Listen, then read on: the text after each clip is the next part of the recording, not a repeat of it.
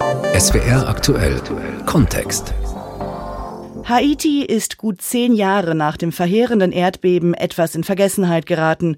Doch zur Ruhe ist der Nachbar der Dominikanischen Republik nach der gewaltigen Naturkatastrophe nicht gekommen. Menschen werden gekidnappt, Korruption und Bandenkriege sind an der Tagesordnung. Warum ist das so? Unsere Korrespondentin Anne Demmer berichtet für den SWR aktuell Kontext aus Port-au-Prince, der Hauptstadt Haitis. Jimmy Barbecue Cherizier ist ein kleiner dicker Mann. Er trägt einen schwarzen Kapuzenpullover, eine Dreiviertel Jeans-Shorts, dazu Badelatschen und weiße Tennissocken. Seinem Besuch bietet er zunächst Platz auf einem zerschlissenen Sofa, das am Rande einer Straße in Delmar steht, einem armen Viertel von Port-au-Prince. Obwohl ein Haftbefehl gegen ihn vorliegt, ist es nicht schwer, ihn am helllichten Tag auf offener Straße zu treffen. Eines der schwersten Massaker im armen Viertel La Saline mit Dutzenden Toten soll auf sein Konto gehen. Konfrontiert man ihn damit, zuckt er nur mit den Schultern. Das muss mir erst mal jemand beweisen. Ich habe noch nie jemanden umgebracht. Der Ex-Polizist stilisiert sich gerne als Retter. Auf einem Facebook-Account unter seinem Namen steht als Beruf Robin Hood, König der Armen. Jimmy Cherizier will die Misere in seinem Stadtteil Delmas zeigen. Er weist auf einen Hauseingang, in dem die Bewohner ihre Fäkalien ausgekippt haben. Hier in diesem Stadtteil ist weder die Regierung noch die Opposition präsent. Die Menschen haben noch nicht einmal eine Toilette, um ihre Notdurft zu verrichten. Es gibt weder Krankenhäuser noch Schulen. Bewohner, die dem 44-Jährigen entgegenkommen, grüßen ihn. Er hebt die Hand, nickt kurz, hier hat er das Sagen. Für Fotos posiert er gerne mit dem Sturmgewehr, wie auf Bildern im Netz zu sehen ist. Für dieses Treffen ist er ohne Waffen unterwegs. Im Schlepptau hat er eine Entourage junger Männer, die ihm nicht von der Seite weichen. Nervös scheint er nicht. Nur einmal beschleunigt er seinen Schritt, biegt schnell um die Ecke. Eine verfeindete Gang sei im Anmarsch. Der Tross läuft über einen Markt, vorbei an einer älteren Frau, die an ihrem Stand Fisch und Fleisch verkauft, das in der Sonne vor sich hingammelt. Ein paar Kinder hocken im Schatten am Straßenrand, schlagen die Zeit tot. Wenn wir nicht für die Menschen kämpfen, was soll dann aus der nächsten Generation werden? Jimmy Cherizier schimpft über die Opposition, hat aber durchaus nette Worte für den Präsidenten Jovenel Moïse übrig. Moïse hat zumindest den Willen, etwas in unserem Land zu verändern. Das Problem ist lediglich, dass er von der Bourgeoisie, reichen Menschen, umgeben ist, die ihm sagen, was er tun soll. Und die Opposition strebt sowieso nur nach Macht und Geld. Das Land leide unter einem korrupten System, das nur durch eine bewaffnete Revolution zerschlagen werden könne. Was genau er damit meint, woher die Waffen dafür kommen, dazu will er für den Moment nicht mehr sagen. Erst im Juni letzten Jahres hatten sich unter Cheriziers Führung verschiedene Gangs zur G9, Familie und Verbündete zusammengeschlossen.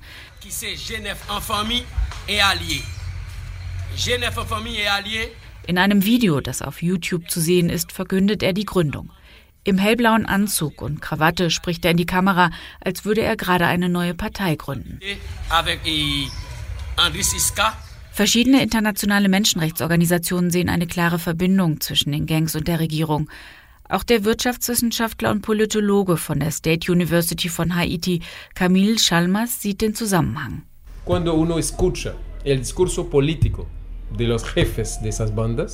Wenn man sich den politischen Diskurs von den Gangliedern anhört, sie scheuen es nicht in der Öffentlichkeit aufzutreten, sie geben ja quasi Pressekonferenzen.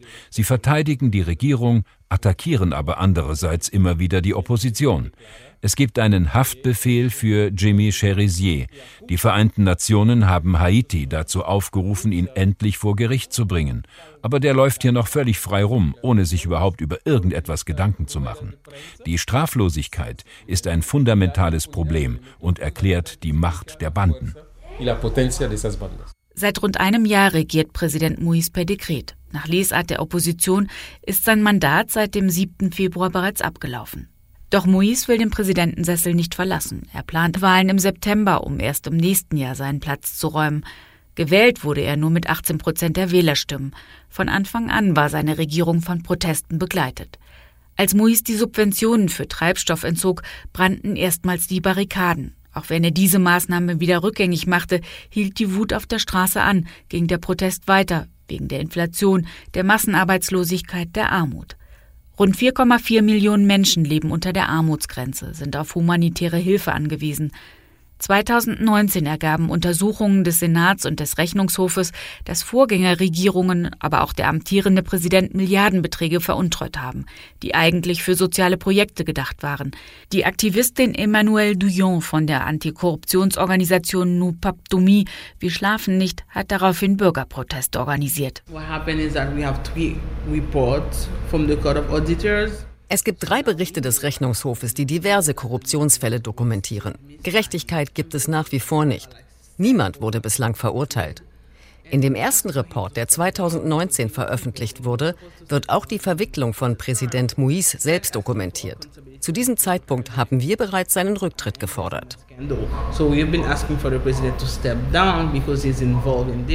Den Berichten des Rechnungshofs zufolge sind mehrere Milliarden US-Dollar aus dem venezolanischen Programm Petrocaribe in die Taschen von Politikern und Unternehmern aus dem In- und Ausland geflossen, auch in die zwei Firmen des amtierenden Präsidenten Moïse. Eine Anklage hat es nie gegeben. Nach diesen Berichten kam es erneut zu massiven Protesten. Eine breite Opposition hat sich in den letzten Jahren gegen den Präsidenten formiert. Angeschlossen haben sich Politiker, Intellektuelle, Richter, Gewerkschafter, junge Aktivisten. Immer wieder ging die Polizei repressiv gegen die Demonstrantinnen und Demonstranten vor, setzte Tränengas ein, das öffentliche Leben kam zum Erliegen, es herrschten teils bürgerkriegsähnliche Zustände. Zur politischen Krise kommt nun noch die Pandemie dazu. Die Ärztin Marie Marcel Deschamps arbeitet für eines der größten privaten gemeinnützigen Gesundheitszentren in Port-au-Prince. Sie versorgt Menschen in einem armen Viertel der Stadt, Gerade auch bedingt durch die politische Krise in Haiti glaubten viele nicht daran, dass die Pandemie überhaupt existierte. Sie hielten es für eine Lüge.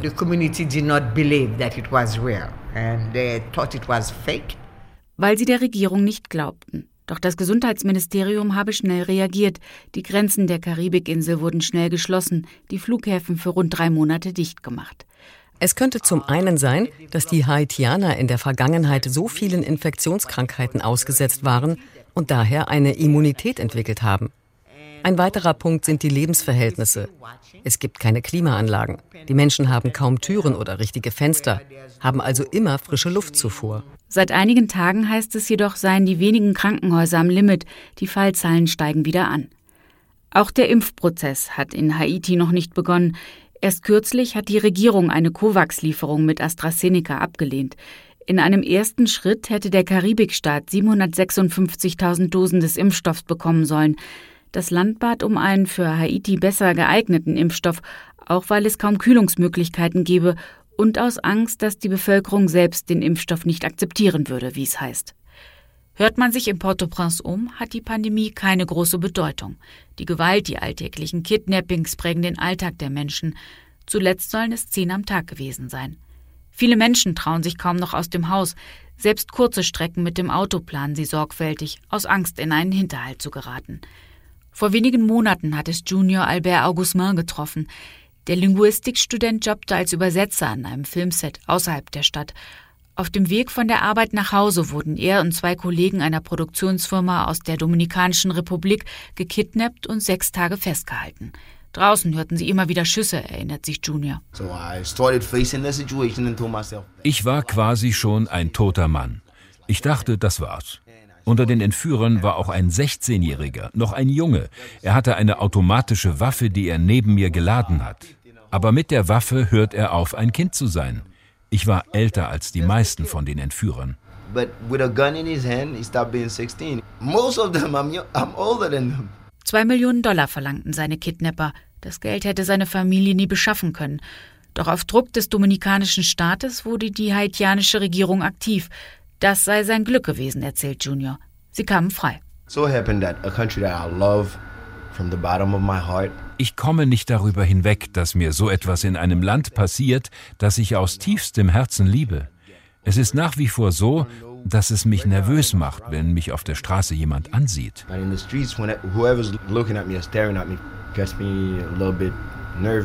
Junior lebt in einer Hausgemeinschaft im Zentrum von Port-au-Prince. Seine Mitbewohner machen Musik. Sie unterstützen sich gegenseitig, halten sich zusammen über Wasser. Einer seiner Mitbewohner ist besorgt. That can happen to us as well, because wherever you are in, in Haiti, you can be a victim. Auch wir können jederzeit entführt werden. Es kann jeden treffen. Hier gibt es keinen sicheren Ort. Wir müssen etwas tun. Wir müssen protestieren, uns wehren, damit sich etwas verändert. Unsere Generation muss in die Regierungsverantwortung kommen. Nur unsere Generation kann etwas ändern.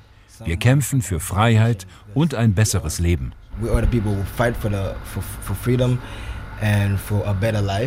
Doch gerade junge Menschen verlassen das Land.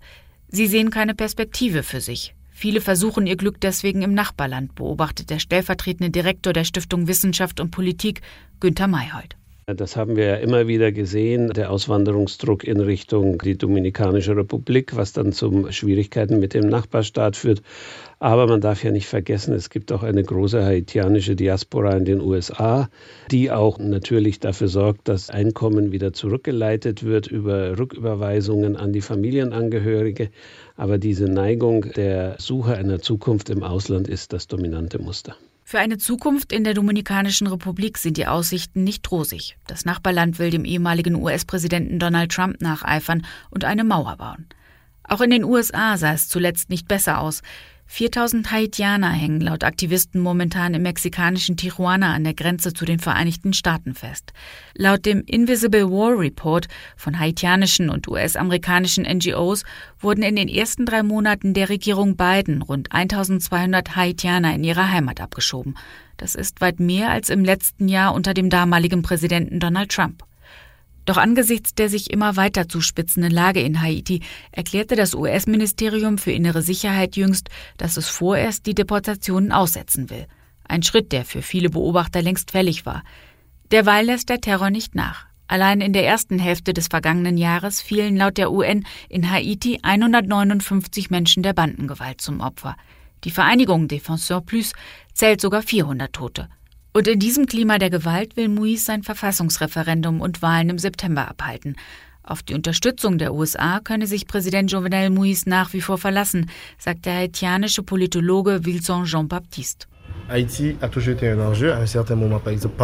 Die USA brauchen Haiti als Verbündeten, um in den internationalen Gremien gegen Kuba und Venezuela zu stimmen. Ansonsten interessieren sie sich nicht für Haiti. Das haben wir während der Diktatur von Duvalier gesehen. Die USA haben ihn machen lassen, was er wollte.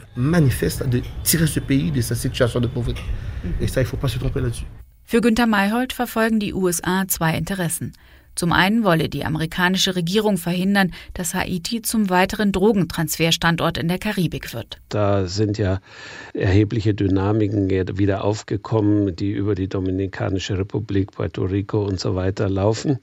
Und zum Zweiten will man eben verhindern, dass es eine Situation völliger Unregierbarkeit gibt, wo man dann gezwungen wäre, sich zu engagieren, auch dann sozusagen ganz effektiv vor Ort. Und deswegen versucht man gegenwärtig dieses geringere Übel zu favorisieren, indem man den Präsidenten noch stützt. Eine einfache politische Lösung werde es nicht geben, meint der haitianische Politologe Wilson Jean-Baptiste. Wenn Moïse bis Februar 2022 an der Macht bleibt, dann wird die Situation schlimmer. Es wird mehr Ganggewalt geben, mehr Aufstände, Proteste. Und es wird auch die Proteste der Opposition verstärken. Eine andere Möglichkeit wäre, dass Moïse zurücktritt oder aber eine Übergangsregierung mit der Opposition und der Zivilgesellschaft gebildet wird. Das wird auch nicht einfach sein, aber das wurde sogar von der internationalen Gemeinschaft vorgeschlagen. Währenddessen werden die Rufe lauter, die Menschenrechtsverletzungen zu ahnden und auch die Regierung in die Verantwortung zu nehmen. Ein kürzlich veröffentlichter Report, den die Harvard-Universität mit der haitianischen Beobachtungsstelle für Verbrechen gegen die Menschlichkeit herausgebracht hat, dokumentiert drei Massaker, die zwischen 2018 und 2020 mit der Unterstützung der haitianischen Regierung begangen wurden, erklärt der amerikanische Menschenrechtsanwalt Brian Concannon, der an dem Bericht mitgearbeitet hat, am Telefon. Es gibt Hinweise, dass die Polizei und hochrangige Regierungsbeamte an den Massakern aktiv beteiligt waren, insbesondere beim ersten Angriff auf das Armenviertel La Saline. Die Polizei hat nicht interveniert. Die Regierung von Moïse ist nach internationalem Recht verpflichtet, Ermittlungen einzuleiten, und das ist nie geschehen. Es waren Mitglieder seiner Regierung, die involviert waren, und er hat nichts unternommen, um sie zu stoppen. Damit begehe die haitianische Regierung Verbrechen gegen die Menschlichkeit. Eine zentrale Rolle spiele bei allen drei Massakern Jimmy Cherizier.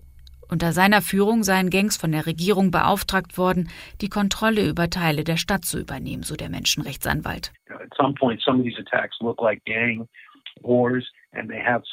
Es sieht zunächst nach bloßer Ganggewalt aus, aber dahinter stehen klare politische Interessen. Es geht um die Kontrolle von Stadtteilen, die von Oppositionellen dominiert werden. Die stärksten Hinweise gibt es im Fall des Massakers von La Saline. Laut Zeugenaussagen wurden Gangs die Unterstützung für Schulen und diverse lokale Projekte versprochen, wenn sie Anti-Regierungsdemonstrationen verhindern würden.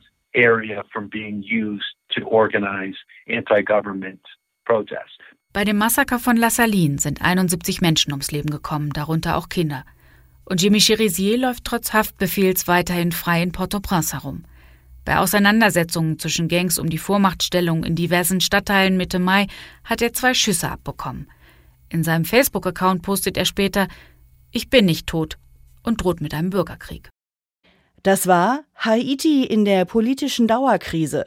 Kidnappings, Korruption und die Macht der Gangs. Ein Feature von Anne Dämmer.